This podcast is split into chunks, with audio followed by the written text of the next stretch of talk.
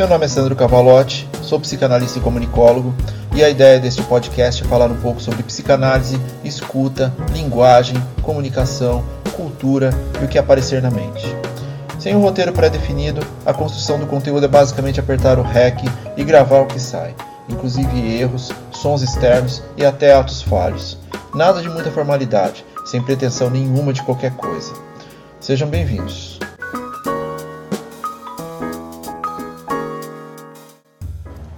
Episódio 9 Quando não ter tempo vira um estilo de vida. Dentro da nossa realidade cotidiana, certamente você já conheceu alguém que nunca tem tempo.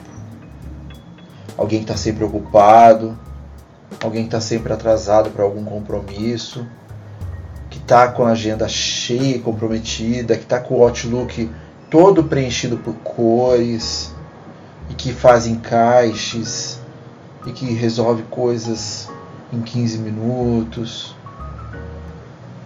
E geralmente essas pessoas estão ocupadas com trabalho. Por trás desse comportamento de alergia ao descanso, existem várias ansiedades e fugas. O simples fato de pensar no ócio que é parte importantíssima para que possamos nos sentir melhor e nos tirar da rotina imposta, e na opção de estar consigo mesmo por algum tempo, criam afetos que conduzem a um medo de parar, ou até a um desprazer relacionado a calma e sossego. A outra forma de leitura desse desprazer é a de criar prazer com atividades em excesso. Isso está ligado a vários fatores. Muitos deles com a estrutura de velocidade da comunicação e de como as pessoas estão sendo cobradas em relação à produtividade no momento atual, mesmo com a pandemia em andamento. Inatividade virou sinônimo de não produção, o que por si só é uma visão de mercado que faz com que a pessoa entre em síndromes e transtornos por excessos, como o conhecido burnout. Aquela trava. A pessoa está tão imersa no trabalho que um dia ela desliga. O corpo dá um não dá um shutdown, mas dá um vou parar agora independente do que você queira e para. Em clínica, o que a gente vê é que essas pessoas temem o, o autoconhecimento, o, o que a gente já falou outras vezes aqui, o enfrentar a si mesmo. Olhar para si sem a armadura do faz tudo o tempo todo. Aquele momento necessário para que você possa ponderar suas decisões de forma mais assertiva, sem ser cobrado por ninguém além de você mesmo. Aliás, este é um dos grandes sintomas advindos dessa forma de agir. Porque é fácil ser cobrado por todos, mas quando é para olhar para si, desvia-se o olhar impondo uma atividade qualquer. O Google Agenda recheado de tarefas sem tempo nem para almoçar. A planilha que precisa sempre estar verde. O novo app para ajudar a ser mais produtivo. Não estou sendo produtivo o suficiente. Preciso de uma nova ferramenta para me ajudar. Olhando um pouco para trás, a gente não pode esquecer que essa imposição começa lá na infância, com o desejo dos pais sobre nós. Quem você vai ser, quem ele gostaria que você fosse, já que ele não foi. Tudo isso permeado com o discurso de oportunidade. Discurso esse também utilizado pelo mercado durante toda a sua vida.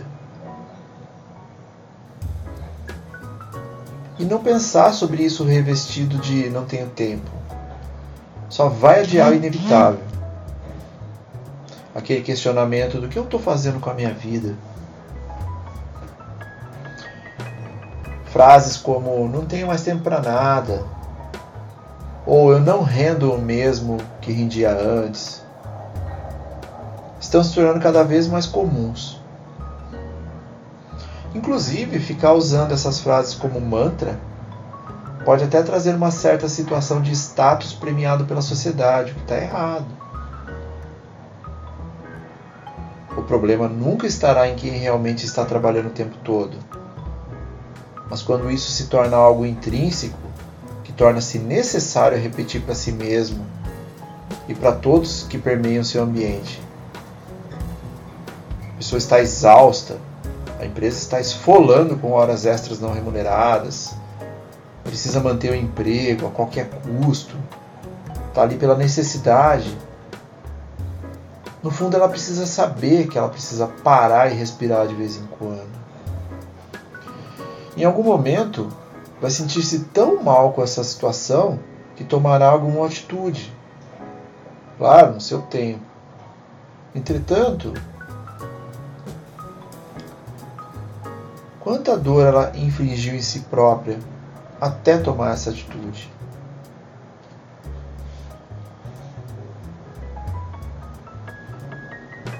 Existem também as pessoas que se regozijam com medo de parar. Que o me, que, que, com medo de que o outro o julgue por inatividade.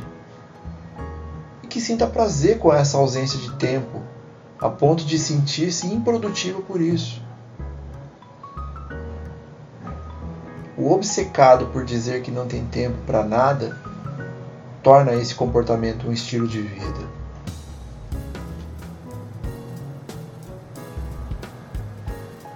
O não fazer nada é visto com desdém pela sociedade, quando na verdade é o simples ato de utilizar seu tempo livre sem obrigações com ninguém, a não ser com si próprio. É o ato de ler algo que não tenha nada a ver com trabalho ou produção, em assistir algo que o faça ter emoções que nada tem a ver com produtividade. É deitar no chão e olhar para cima só porque quer fazer isso, sem um pedido formal do chefe.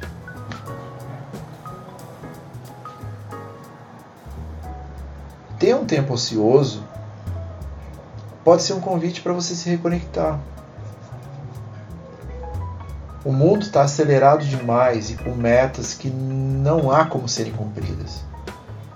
E isso afeta a nossa saúde emocional, alterando qualquer projeção de qualidade de vida. Tempo de lazer é sinônimo de saúde, reduz o estresse, nos faz resolver problemas com mais facilidade, aumenta a nossa criatividade.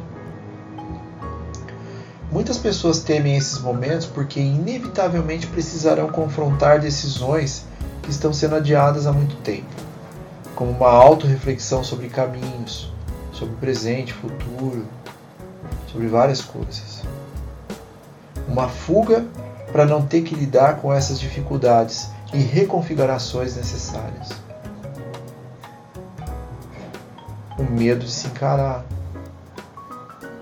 maquiado com preciso trabalhar, não tenho tempo para isso, não tenho tempo para mim.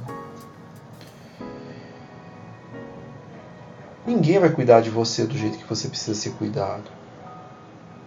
Nossos parceiros companheiros, esposas, maridos, podem nos dar um suporte necessário e importante para a nossa vida. Mas as suas reais necessidades só você pode compreender. Desse a oportunidade.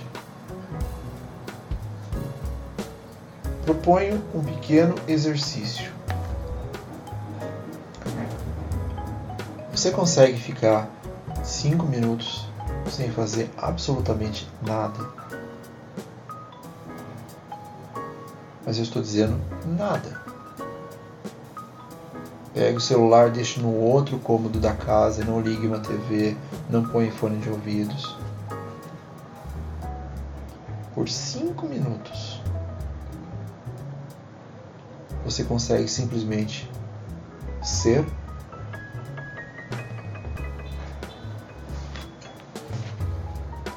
Até a próxima e fiquem bem.